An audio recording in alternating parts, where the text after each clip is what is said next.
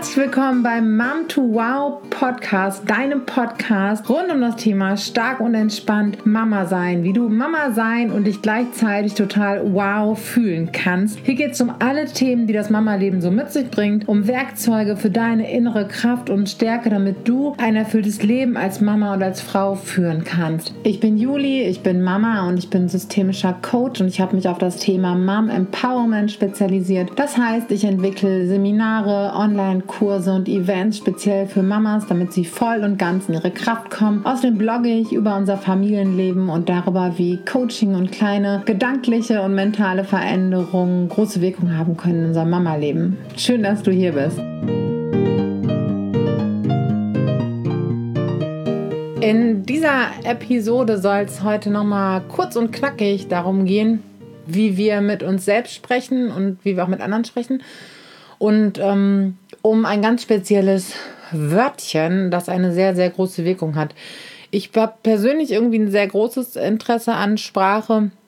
Ich mag äh, Sprache, ich mag Wörter, ich mag, äh, ich mag es, Sätze zu basteln und äh, ich bin ja, habe ja auch Germanistik studiert in einem sehr viel früheren Leben und mochte das immer schon.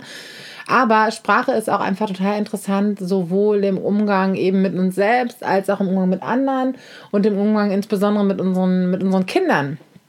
Und wenn man sich selbst da so ein bisschen beobachtet, äh, kann man schnell feststellen, dass Sprache total mächtig ist. Und wenn wir achtsam mit unseren Wörtern so ein bisschen umgehen, können wir auch einfach uns selbst einen ganz, ganz großen Gefallen tun. Und ich hatte neulich mal wieder eine Situation mit einem meiner Söhne, eigentlich wollte ich mich bei ihm entschuldigen, weil ich rumgemotzt habe und weil ich irgendwie äh, heftiger reagiert habe, als der Situation angemessen war.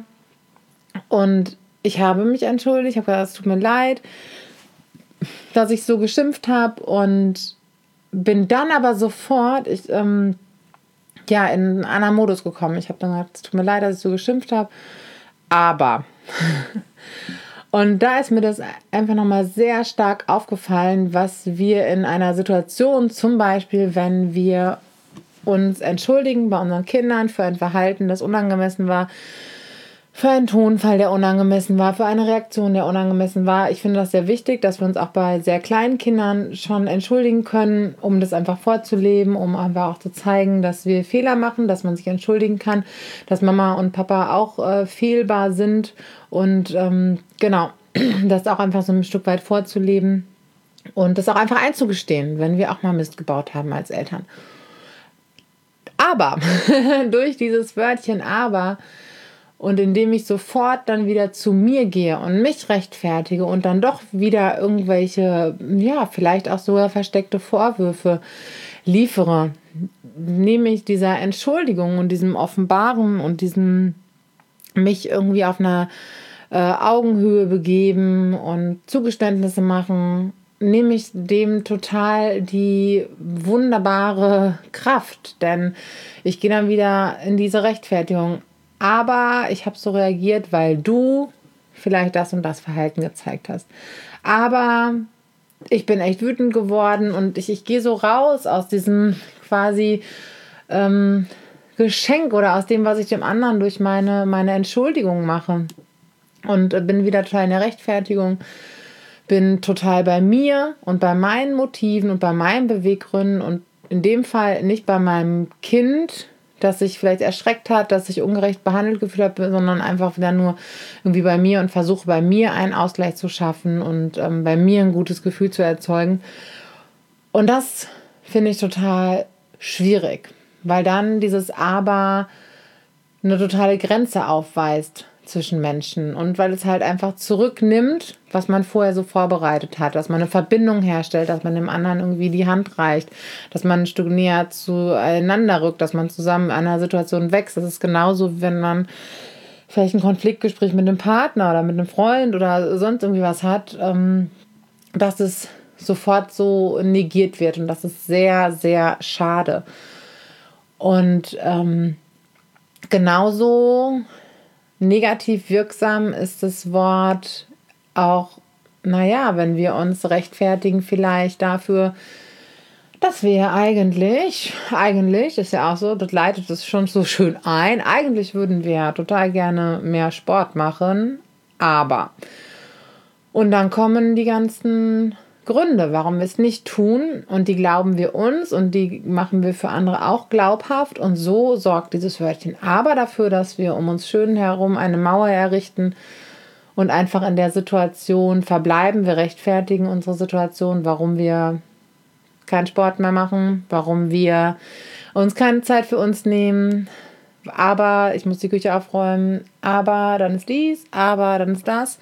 Ich würde ja mehr Aufgaben abgeben, aber mein Partner muss dann und dann so und so arbeiten. Wir finden dann eine Ausrede. Wir finden, anstatt einen Weg zu finden, finden wir durch das Wörtchen aber eine Ausrede, die uns legitimiert, in der Situation zu bleiben und uns nicht zu verändern Veränderung ist immer unbequem. Veränderung ähm, geht auch oft mit, mit Schmerz und Unsicherheit einher. Das äh, liegt allein schon daran, wie unser menschliches Gehirn gestrickt ist, das einfach keine Veränderung mag, weil eben Unkalkulierbarkeit, selbst wenn wir wissen, dass es uns gut tut, ähm, hat auch nochmal mit biochemischen Prozessen im Gehirn zu tun, warum ähm, Veränderung für uns so schwer ist und weil wir so gerne in dieser sogenannten Komfortzone auf unserem inneren Sofa bleiben und nichts verändern, obwohl es uns spürbar nicht gut geht, weil wir vielleicht überarbeitet sind, weil uns ein Ausgleich fehlt, weil uns Unterstützung fehlt, weil es uns besser tun würde, etwas für uns zu tun, als stundenlang Serien zu gucken, was auch immer. Aber, das Wörtchen aber, hält uns eben in dieser Situation und damit halten wir uns selbst in dieser Situation, denn in den aller, aller, aller wenigsten Fällen ist es tatsächlich so, dass es keinen Weg gibt. Nur wir haben uns bequem irgendwie darin eingerichtet und glauben uns das selbst und das Wort aber hilft uns auch in der Situation zu bleiben. Dann gibt es noch ähm, ja, eine weitere Situation, ähm, in der das Aber auch einfach so trennend ist. Es, ist, ähm, es schließt einfach andere Möglichkeiten in unserem Leben aus und insbesondere auch so in unserem, in unserem Mama-Leben. Es ist so, als ob wir immer nur eines haben könnten. Dann sagen wir zum Beispiel, ich liebe meine Kinder, aber ich bin auch gerne mal für mich. Und das ist dann schnell so, als ob es was Verwerfliches wäre, als ob es nicht vereinbar sei. Und da gibt es äh, einfach eine ziemlich leichte Methode, das Wörtchen aber einfach mal auszutauschen. Ich liebe meine Kinder und ich verbringe gerne Zeit alleine. Und es hat so was Einendes, was Ausgrenzendes. Es räumt so einen inneren Widerstand aus. Es macht es viel, viel leichter. Das kannst du mal ausprobieren. Allein schon, indem man anders spricht anders kommuniziert über sich selbst, andere Aussagen über sich selbst trifft, dass sofort eine innere Entspannung eintritt, dass uns das weniger Energie kostet, dass da keine Reibung ist und kein Widerstand. Und ich bin ja als Mama und als Coach ein ganz, ganz großer Fan davon, überall da Energie einzusparen, wo wir sie unnötig verjubeln, weil wir alle Kraft der Welt brauchen für unser Leben. Als äh, Mama und als äh, wir, als Frauen, als Menschen.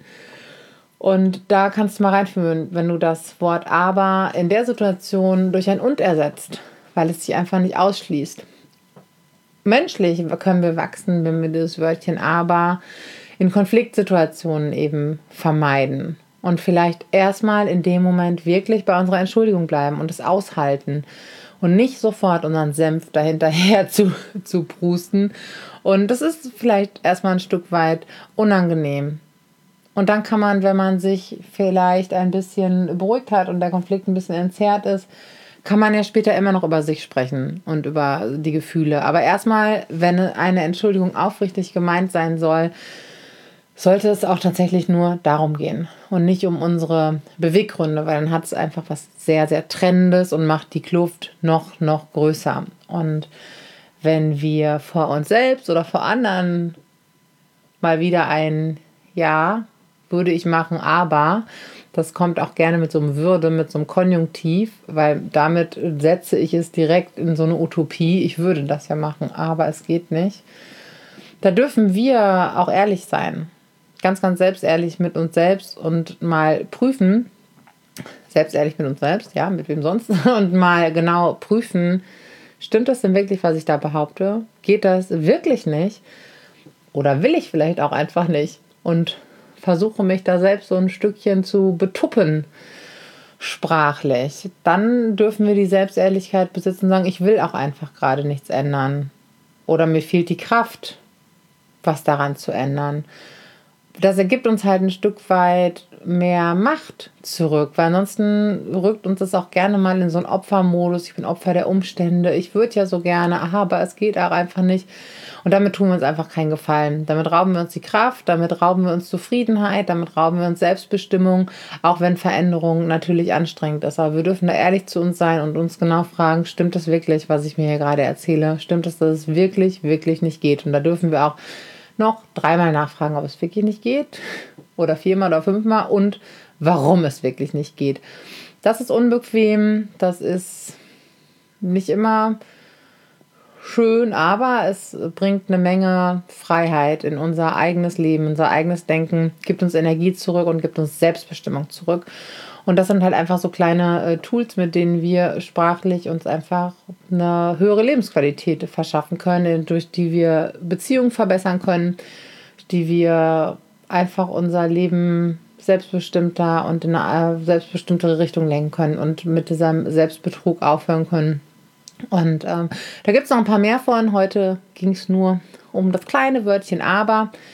Ich muss sagen, ich finde das total spannend und ich mag es total achtsam damit umzugehen. Gleichwohl gelingt mir das natürlich auch nicht immer, aber ich übe mich da drin, eine gewisse Achtsamkeit zu entwickeln, indem ich einfach um die Wirkung weiß, die dann so ein Wort haben kann. Und äh, versuche dann auch nicht zu streng mit mir zu sein, sondern immer dann, wenn es mir auffällt, mich selbst vielleicht nochmal zu korrigieren, in welchem Zusammenhang ich es vielleicht gerade nutze, was eigentlich dahinter steckt und äh, versuche es wegzulassen, zu ersetzen oder eben einfach zu gucken, hm, was passiert denn, wenn ich es mache oder nicht. Genau, vielleicht kennst du dieses Verhalten an dir. Ich bin gespannt, äh, wie deine Erfahrung damit ist, ob das auch schon mal bei dir aufgefallen ist, ob du da ob du einen sehr bewussten Umgang mit Sprache hast und ähm, es gibt noch zwei, drei andere sprachliche Dinge, mit denen wir uns selbst äh, auf jeden Fall mehr Kraft verleihen können. Dazu in einer späteren Episode mehr. Und ich freue mich von dir zu hören. Hinterlass gerne einen Kommentar bei Instagram. Schreib auch super gerne eine Rezension für diesen Podcast. Und ja, ich freue mich, dass du hier bist.